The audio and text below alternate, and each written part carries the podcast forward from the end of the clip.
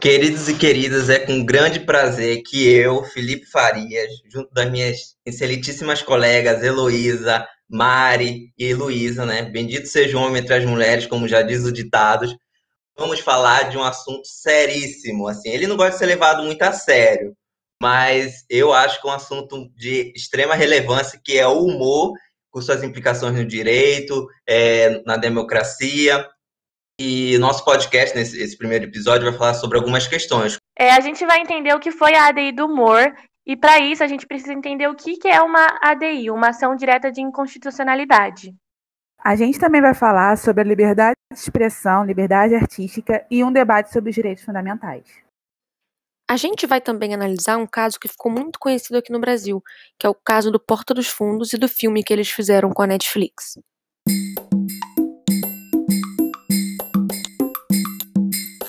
Então, voltando, é, eu pediria assim com a licença, né, de fazer uma dizer uma frase que eu acho que vai resumir bastante nossa discussão hoje aqui, é, como fosse a, a, moral da história, né? Como tinha as fábulas, né? Que tinha uma moralzinha no final, eu vou inverter e vou botar agora já no começo, que é uma frase Molière, que é um dramaturgo, ele diz a seguinte, seguinte frase, abre aspas, não existe tirania que resiste a gargalhadas que lhe dê três voltas em torno. Então fica aí para os nossos é, ouvintes refletirem e ficar essa, essa para começar a nossa discussão aqui em relação ao humor e o controle de constitucionalidade. Então, Mariana, o que seria uma ADI? Uma ADI é uma ação direta de inconstitucionalidade, como eu falei aqui no começo do podcast. Ou seja, ela é uma ação com a finalidade de declarar se uma lei tem uma é inteiramente inconstitucional ou tem uma parte dela que é inconstitucional. Essa inconstitucionalidade pode ser material, ou seja, o conteúdo da lei vai contra uma regra ou um princípio que está na Constituição Federal, ou ela pode ser formalmente inconstitucional, que é quando essa lei foi aprovada de uma maneira que não está prescri prescrita na Constituição Federal. É, a competência originária para julgar e processar essa ação direta de inconstitucionalidade é do Supremo Tribunal Federal, que é considerado o guardião da Constituição. É bom a gente lembrar que a Constituição ela é considerada o vértice do ordenamento jurídico, por ela ser so suprema e também por ter uma rigidez, ou seja, para você alterar alguma regra ou norma ou princípio da Constituição Federal é muito mais difícil. Então, ela dá uma segurança para o ordenamento jurídico.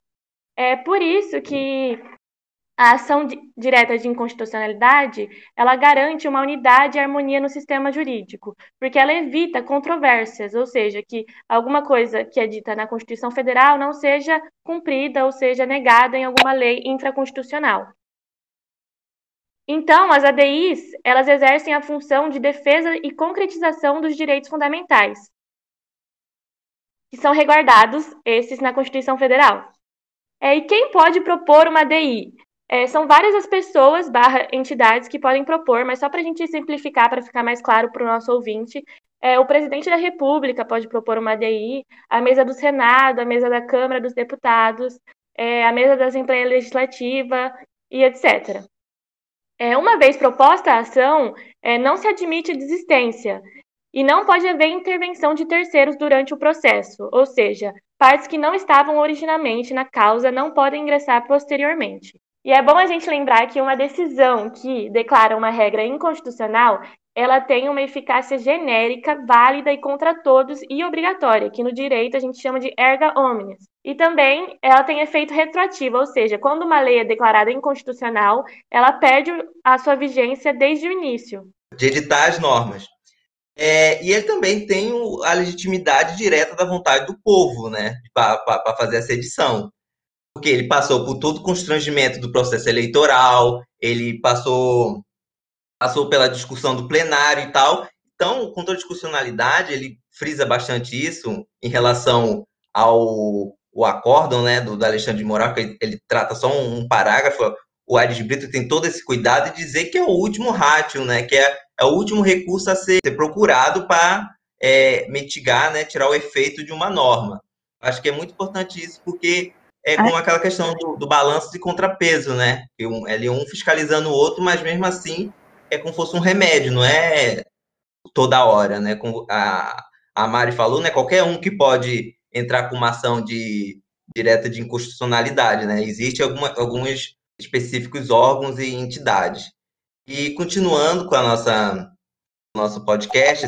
Bom, acho muito importante a gente falar também sobre, antes de entrar em si na ADI do humor, sobre o contexto em que essa, esse controle de constitucionalidade está. Bom, o artigo 45, incisos 2 e 3 da Lei das Eleições já estavam suspensos desde 2010 por uma decisão liminar do relator ministro Carlos Aires Brito. Em 2009, houve uma mobilização dos veículos de comunicação e humoristas contra esse dispositivo legal. Mas, depois dessa decisão do ministro, se passaram mais três eleições, de modo que a decisão não foi aplicada nem nas eleições de 2010, que seriam as seguintes, a seguinte, né, e nem as outras, para que o processo fosse pautado e julgado pelo ministro Alexandre de Moraes, o relator da ADI do humor. É, eu acho interessante a gente ler o artigo 45, né, para a gente entender qual foi o objeto, então, dessa ADI. É, então, o artigo 45 da Lei 9.504 de 1997 diz que, encerrando o prazo para a realização das convenções do ano das eleições, é vedado às emissoras de rádio e televisão, em sua programação normal e em seu noticiário, usar trucagem, montagem ou outro recurso de áudio ou vídeo que, de qualquer forma, degradem ou ridicularizem o candidato, partido ou coligação, ou produzir ou veicular programa com esse efeito. Veicular propaganda política ou difundir opinião favorável ou contrária a candidato, partido, coligação, a seus órgãos ou representantes. O que eu acho muito interessante também em relação a isso, no, no, no, no voto do ministro Ares Brito, é que ele tem todo o cuidado de tentar entender por que o legislador botou esse, é, referendou esse, essa lei, né, essa, essa parte. Pelo que eu entendi, existe uma preocupação muito grande de assegurar a isonomia entre os candidatos, né? Porque se a gente relembrar na, no, na, naquele contexto ali, década, década de 90, né? Bem no comecinho ainda, depois da, da bem no comecinho ainda, né? No período eleitoral, primeiras eleições era ser um né, desse, desses artigos, o Ares Brito tentar explicar o mais ou menos por que existe essa, essa, essa lei, né, esses artigos. Muito interessante, Felipe, esse ponto que você trouxe. E eu acho interessante a gente ver como os meios de comunicação, eles estão entrelaçados com a democracia, né? A mídia, no geral, ela exerce uma influência de modo muito grande nas massas. Então, esse é um ponto que o ministro até fala no voto dele, né? Que a mídia ela exerce um, um poder muito grande na formação da vontade popular. Então, é interessante a gente pensar é que, no Brasil, ah, os meios de comunicação eles estão extremamente concentrados em algumas famílias, em algumas pessoas. E os meios de comunicação, eles, os donos, eles têm suas vontades políticas, né? É interessante a gente pensar nisso também. A liberdade de expressão, ela é essencial para a democracia, mas a gente tem que questionar também quais são essas informações, quem está produzindo essas informações, qual é o público que está ingerindo essas informações, né? Existe no nosso país é, o que ele chama, o ministro chamou de mito da independência dos meios de comunicação, né? E eu fui dar uma pesquisada sobre isso e eu vi que tem vários políticos que, inclusive, defendem uma democratização dos meios de comunicação no Brasil. É, a Jandira Fegali, que é deputada federal do PCdoB, fala exatamente de como é difícil levar esses assuntos para o Congresso, porque muitos dos detentores de meios de comunicação são deputados e senadores. Então é interessante a gente questionar isso também é, a gente pode ver que a democracia é um sistema que. Peraí, vou mudar isso aqui. Corta essa última parte. É, deixa eu ver. Esses limites, então, estabelecidos às liberdades, pode ser visto como uma proteção dos cidadãos para exercer essa consciência eleitoral de modo verdadeiro, mas também pode ser visto como manipulação, pode ser visto, mas também pode ser visto como uma censura. E para isso a gente vai passar então para um debate do, das, dos direitos fundamentais das liberdades que a Elo vai falar um pouquinho para gente. Bom, os direitos fundamentais pode ser entendido como um conjunto de institutos que, em cada momento histórico, dependendo do território e do contexto político, concretizam exigências de liberdade e igualdade humana, que são, além de reconhecidas, positivadas, ou seja, o direito fundamental está escrito, determinado e particularizado numa norma fundamental, na Constituição. A evolução desses direitos. A primeira geração desses direitos foram oriundos das revoluções liberais do século XVIII, sobretudo a Revolução Americana e Francesa. Eles foram concebidos como limitadores do poder estatal e são chamados direitos negativos. São as liberdades individuais, igualdade perante a lei, que é a chamada igualdade formal, direito à propriedade e resistência à opressão. Esses direitos, eles estão assegurados na nossa Constituição de 88, no artigo 5 E a ADI do humor está alegando que houve violação desses direitos contidos nesse artigo. A segunda geração dos direitos fundamentais são os chamados direitos sociais, que no século XIX, no pós-revolução industrial, com a ascensão do capitalismo e formação da classe trabalhadora, o proletariado, houve a transição do Estado liberal de direito para o Estado social do direito, em que surgem esses direitos sociais, onde há a reivindicação da atuação ativa do Estado no campo econômico e social, e há a terceira geração, que surge já na década de 60, relacionados com os direitos de desenvolvimento, meio ambiente e visam a proteção do gênero humano como um todo. São os chamados direitos de solidariedade são transindividuais, coletivos e difusos. Porém, a maior parte desses direitos ainda não encontrou seu reconhecimento no direito constitucional. E há uma quarta geração, que seriam os direitos à democracia, informação e ao pluralismo. Agora, entrando mais no nosso tema, que, aborda, que é abordado pela ADI, seria interessante a gente discutir sobre a liberdade, direitos de liberdade. É, acho importante a gente também lembrar que essas classificações das gerações Assim, adentrando nessa questão da liberdade de expressão, eu acho muito importante também trazer um panorama histórico, né? Mas assim, mais voltado agora para a nossa tradição constitucional brasileira, né? Eu acho muito importante a gente perceber que, que a gente, quando pensa em liberdade de expressão, a gente pensa logo na Constituição de 88, né? O grande marco da ser uma carta cidadã, que tem muitos direitos fundamentais. Mas essa questão da liberdade de expressão, como a minha amiga Elo disse, é algo que está embrincado aí na história desde muito tempo, né? Está muito relacionado às revoluções liberais da, da Revolução Francesa, da Revolução Americana. Ela está encontrada em toda todos, todos os, os, as constituições e normas, né? Dessas, revoluções, como a emenda número 1 dos Estados Unidos já fala de liberdade de expressão, a, a Declaração dos Homens Cidadãos também já fala da, da liberdade de expressão, da Revolução Francesa, né? Mas aqui no Brasil, desde a da Carta Imperial de 1824, a gente já encontra uma, uma liberdade de expressão bem ampla. É, até a Constituição de 1934, a ideologia liberal em relação à liberdade de expressão é completamente assim exemplar e assim no mundo formal, né, das ideias é, é completamente de acordo com a ideologia liberal. Mas já a partir da, da, da ditadura do Estado Novo, já existe uma, uma implicação muito grande em relação à, à censura, né? É, na, na, liberdade de expressão. Porque eu acho que a gente pode recordar muito bem é que durante o Estado Novo tinha o DIP, né? Que é o Departamento de Propaganda e Imprensa no, no governo do Getúlio Vargas, que censurava obras, censurava música, e tem um caso muito famoso, né, que foi a, a prisão do, do, do, escritor Graciliano Ramos, né, o autor de Vidas Secas, e foi preso durante esse período do, do Estado Novo, e eu acho muito importante a gente pensar isso, que não nasce ali na Constituição de 88, tem uma história muito grande por trás disso,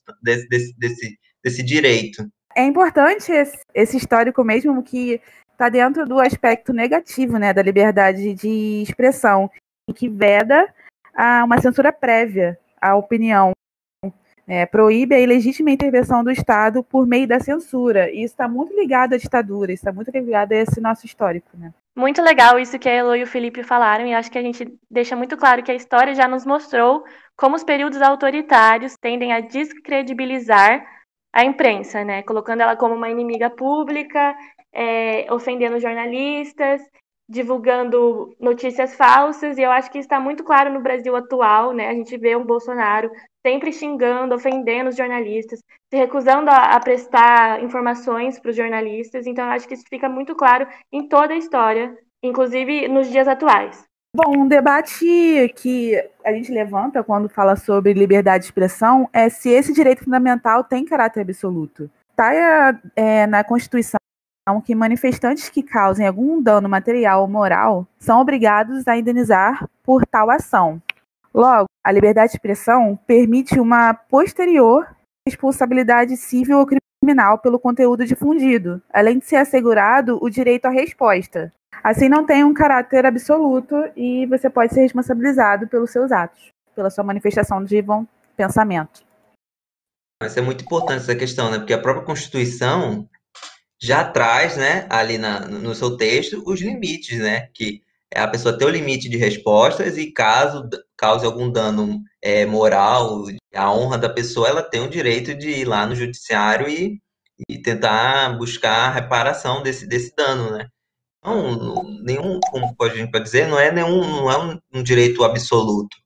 Mas também a gente tem que observar que não, o Estado ele não tem o direito de fazer a censura prévia. A gente tem que ter o direito de se manifestar, e se caso aquela manifestação é, encarretar algum dano, aí sim a pessoa vai lá e corre atrás.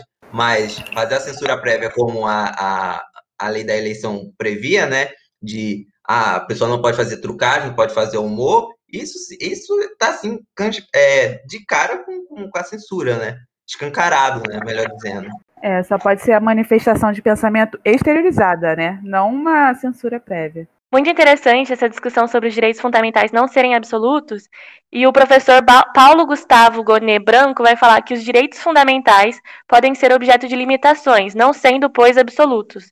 Até o elementar direito à vida tem limitação explícita no inciso 47-A do artigo 5 da Constituição, em que se contempla a pena de morte em caso de guerra formalmente declarada. Então é importante a gente ressaltar que nenhum direito é absoluto, por mais fundamental que ele seja. Eu acho importante também destacar que a tradição jurídica constitucional francesa, que é uma muito influente no Brasil, desde a sua Declaração dos Direitos do Homem e do Cidadão, no seu artigo 11, dispõe que a liberdade de expressão não é um poder absoluto, pois os abusos dessa liberdade podem ser punidos nos termos da lei. O artigo diz que a livre circulação das ideias e das opiniões é um dos mais preciosos direitos do homem, Todo cidadão pode, portanto, falar, escrever e imprimir livremente, respondendo, todavia, pelos abusos dessa liberdade nos termos previstos na lei. Dessa forma, né, a Constituição, que é a lei maior do Estado, ela ratifica a liberdade de expressão como direito fundamental, mas as leis ordinárias, elas delimitam e dão um limite para essa liberdade de expressão, né? Por exemplo, o Código Penal brasileiro, ele criminaliza a injúria que é classificada como um delito contra a honra. E aí, nesse debate, a gente pode até falar sobre, por exemplo, o discurso de ódio, é, que também vai ser penalizado. Como você disse, né, a incitação à violência, que é uma categoria que é importada lá do direito dos Estados Unidos, do liberdade de expressão dos Estados Unidos. Também há um limite contra discursos que contenham racismo, é, terrorismo, obscenidade, pornografia e, como já citado, a incitação à violência. Então, eu acho que assim o, o limite mesmo, né, é é, em fronte à, à dignidade da pessoa humana, né? Ela atinge a dignidade da pessoa humana, ela com certeza passou do limite, né? Ela infringiu seus limites ali. Então, essa questão de discurso de ódio, se citar a violência, o ódio, com certeza ela bate de frente e infringe os limites da, da dignidade da pessoa humana, que é um, preceito assim muito muito forte na nossa Constituição cidadã, né? Só que há uma crítica doutrinária falando que é, esses limites da liberdade de expressão na, aqui no Brasil é muito abrangente e assim eles ficam meio que passando por um processo de ponderação em que há um limite mais externo, porque diante do caso em que a liberdade de expressão versus algum outro direito fundamental e assim, o que delimita essa, esse discurso que é protegido ou não fica a cargo do juiz diante das peculiaridades do caso concreto, né? Não, não tem uns limites muito esclarecidos aqui no Brasil. Fica a cargo do caso concreto, da análise do caso, e o juiz vai decidir sobre aquilo. Então, para a gente entender um pouco melhor algum caso no Brasil, a gente vai falar um pouco sobre o caso do, do Porta dos Fundos, né? Que é um canal no YouTube de humor e que é, e que lançou um especial de Natal no, Netflix, é, brincando, fazendo humor com a religião cristã. É, e traz uma, uma questão importante a ser analisada, né, tanto por juristas quanto por leigos. Quais são os limites da liberdade de expressão? Como a gente já falou, todo direito é relativo, né? É, por mais fundamental que ele seja, E num Estado constitucional como no Brasil, existem vários princípios fundamentais que coexistem. Então, muitas vezes, eles vão entrar em conflito um com o outro. É, como já foi falado aqui também, a Constituição Federal do Brasil, ela protege a liberdade de expressão e ela protege também o direito de religião, ou seja, que também está atrelado ao direito de se expressar, né? Expressar a sua fé, é, expressar a sua religião ou expressar que você não tem fé, que você não tem religião, também é assegurado pela Constituição Federal, porque a gente está num Estado laico. Essa sátira em relação ao cristianismo foi questionada. Espera aí. Pelo outro lado, então, no artigo 220 da Constituição Federal, como a gente já falou, é protegida a livre expressão e criação. É, então, esse caráter é, de sátira do canal Porta dos Fundos é inerente é, à liberdade de expressão, né? Se utilizou desses símbolos religiosos não não como um discurso de ódio, é, declarando motins contra os religiosos, contra a comunidade cristã, muito pelo contrário, foi só uma é, crítica, uma maneira de fazer rir, é, ironizando alguns símbolos da religião. E como até mesmo o, o ministro Dias Toffoli falou, uma sátira ela não tem um, um, poder de abalar uma fé, né? A sátira dos Portas dos Fundos foi uma brincadeira no Netflix que não incitou o ódio, é, que foi só um, uma maneira de deixar claro algumas contradições da religião. E também, né, a religião cristã ela tem mais de dois mil anos, então como que uma sátira do Porta dos Fundos vai é, abalar uma religião que é tão antiga, que tem tantos adeptos no Brasil, a maioria dos brasileiros são cristãos, é, então é interessante a gente ver esse caso para a gente é, se questionar sobre assuntos como a intolerância religiosa, é, a liberdade de expressão, o discurso de ódio e tudo mais. É, fica claro que a Constituição Federal de 88 ela protege o direito fundamental da liberdade religiosa e da livre expressão e crítica, e também a liberdade artística, que também é um direito considerado fundamental. É, e no que tange esse conflito de direitos, como a gente já falou, né, a ponderação ela vai à luz do caso concreto. É interessante a gente falar que nesse caso não houve necessidade de ponderação, porque a liberdade religiosa não foi comprometida. É, a, a, sátira promovida pelo Porta dos Fundos, ela não agrediu ou menosprezou ou é, levantou motins de ódio contra a religião cristã. Ela simplesmente é, fez rir com símbolos da, da religião e também mostrou algumas contradições de uma maneira humorística. Dessa forma, fica claro como o caso do Porta dos Fundos tem relação com os direitos fundamentais trazido à mesa de debate pela ADI do humor, mais especificamente a liberdade de expressão.